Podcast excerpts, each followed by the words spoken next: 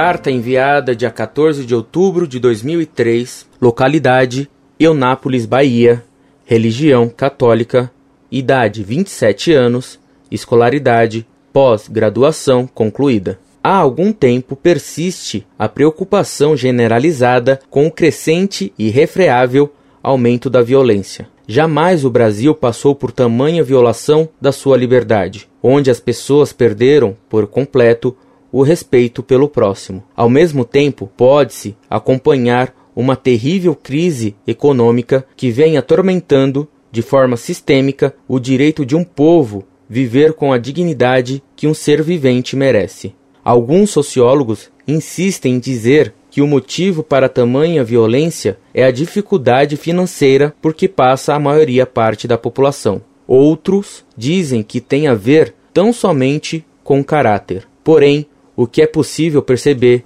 é que as pessoas estão altamente fragilizadas e a tal ponto que aceitam qualquer fórmula para escapar da linha incômoda da pobreza. Ora, de 50 anos para cá, tudo o que é pernicioso aumentou, e com números bem mais atraentes do que aqueles que mostram o crescimento do rebanho protestante, tão enaltecido por pessoas muito vaidosas e pouco tementes. Haja vista que uma igreja milenar não deveria ter sofrido uma pontinha sequer de afronta, principalmente por ser una desde a sua fundação e ter sido instituída pelo próprio Salvador. Na pior das hipóteses, deveriam eles ter gratidão, principalmente por ter sido mantida viva a chama do cristianismo por míseros 1500 anos. Onde eles estiveram todo este tempo? Os protestantes vangloriam-se de ter dobrado o número de fiéis. Deveriam orgulhar-se pelo incremento da população de adeptos do candomblé,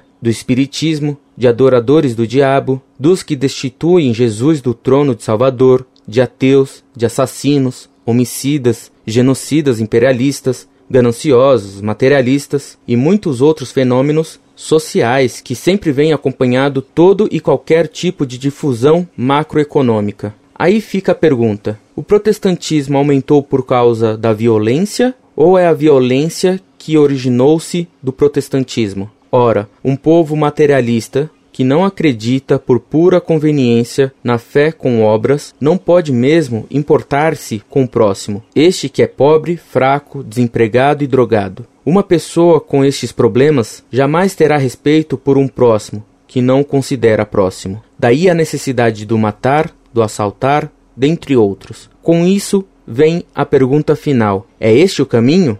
Que Deus ilumine a todos. Muito prezado, salve Maria. Muito obrigado por seus comentários. Uma das maiores crises econômicas e financeiras por que passou o mundo foi aquela que ocorreu depois do crack da Bolsa de Nova York em 1929. O desemprego foi enorme e mundial. Naquele tempo, o PIB do Brasil era bem menor do que o de hoje.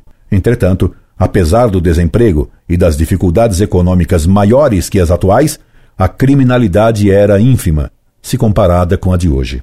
Lembro-me que minha família passava os meses de férias num sítio de um amigo e nossa porta da rua não se fechava, porque havia cedido. Apesar da porta ficar aberta um mês inteiro, e até mais, jamais entrou ladrão em casa naquele tempo de portas abertas.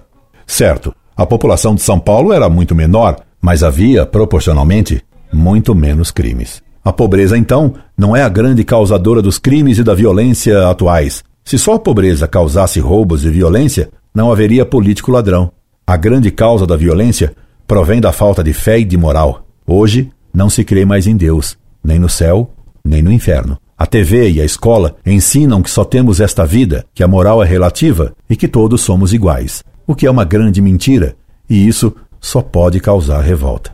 Quem crê nisso e vê a vida passar, quem mora num casebre e vê outros gozando esta vida, que crê em única, se pergunta porque uns têm tantos e outros pouco, se todos são iguais. Disso nasce a violência. Crê-se que a felicidade está em ter, em possuir e não em ser. Julga-se que ser bom é ser bobo. Se viemos todos dos macacos, por que alguns têm um galho menor e mais cômodo que os demais filhos do macaco? É o ateísmo prático e teórico. É a falta de fé em Deus.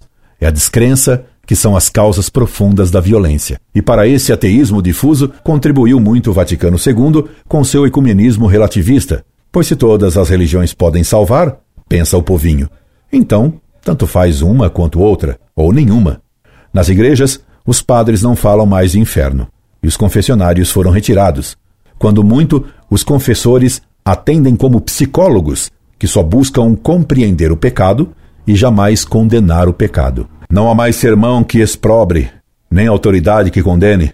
O confessor só perdoa sem criticar ou recriminar.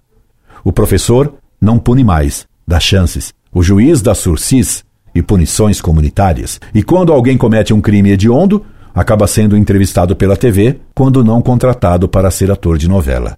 A falta de punição é a grande causa que contribui muitíssimo para o crescimento da criminalidade e da violência. Não só não se admite a pena de morte, mas praticamente ninguém cumpre pena nenhuma. Está nos jornais que os três mocinhos abastados, que por pura maldade queimaram um índio que dormia, estavam cumprindo pena soltinhos da Silva. E políticos no Brasil, normalmente, ou são ricos ou vão ficar ricos. Não há punição. E a crença estúpida na bondade humana, ensinada por Rousseau, transformou as penitenciárias, casas para se fazer penitência, em casas de reeducação. Na verdade, em antros de pós-graduação no crime, nas quais se desenvolve a seita satânica, que exige de seus membros pactos de sangue e decapitações em homenagem a Satã. O governo gasta muito mais sustentando criminosos, jogando futebol e até com piscinas nas penitenciárias do que com bolsas universitárias ou com salário de professores. Em vez de educar a juventude, se investe em reeducar criminosos. Quem não soube educar crianças inocentes, como vai saber reeducar bandidos? Dizia eu que não há punição. E a Sagrada Escritura adverte que, com o castigo do escandaloso, ficará mais sábio o inexperiente. E Deus previne que aquele que absolve o réu e o que condena o justo, ambos, são abomináveis diante de Deus. Hoje só se teme, e é um excelente temor, punir inocentes. Mas não se teme, e é um vício péssimo, absolver o criminoso. Em suma, meu caro, é a falta de religião a grande causa do aumento desenfreado da criminalidade. E se fala de paz, e se fala de amor. E são pobres os que falam mais em paz e em amor. Fala-se até em civilização do amor e em tempos de paz. E Deus responde a esses que falam de paz sem justiça e em amor que é apenas filantropia e não caridade. Eles enganavam o meu povo, dizendo paz e não havia tal paz. Curaram as chagas da filha do meu povo com ignomínia, dizendo paz, paz, quando não havia paz. Com essas palavras ditas por Deus aos judeus no sexto século antes de Cristo, valem para os líderes católicos de hoje. Porque a paz é fruto da justiça, e a justiça consiste em dar a cada um o que é seu, a César o que é de César, a Deus o que é de Deus. A Deus hoje quase só se ofertam blasfêmias e sacrilégios, quando não se o nega, teórica ou praticamente. Coisas espantosas e estranhas se tem feito nesta terra. Os profetas profetizaram a mentira, e os sacerdotes do Senhor os aplaudem com as mãos.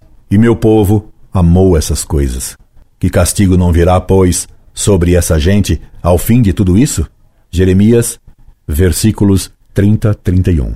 E não parece que Deus falou isto para nós e para hoje? Incorde Jesus Semper, Orlando Fedeli.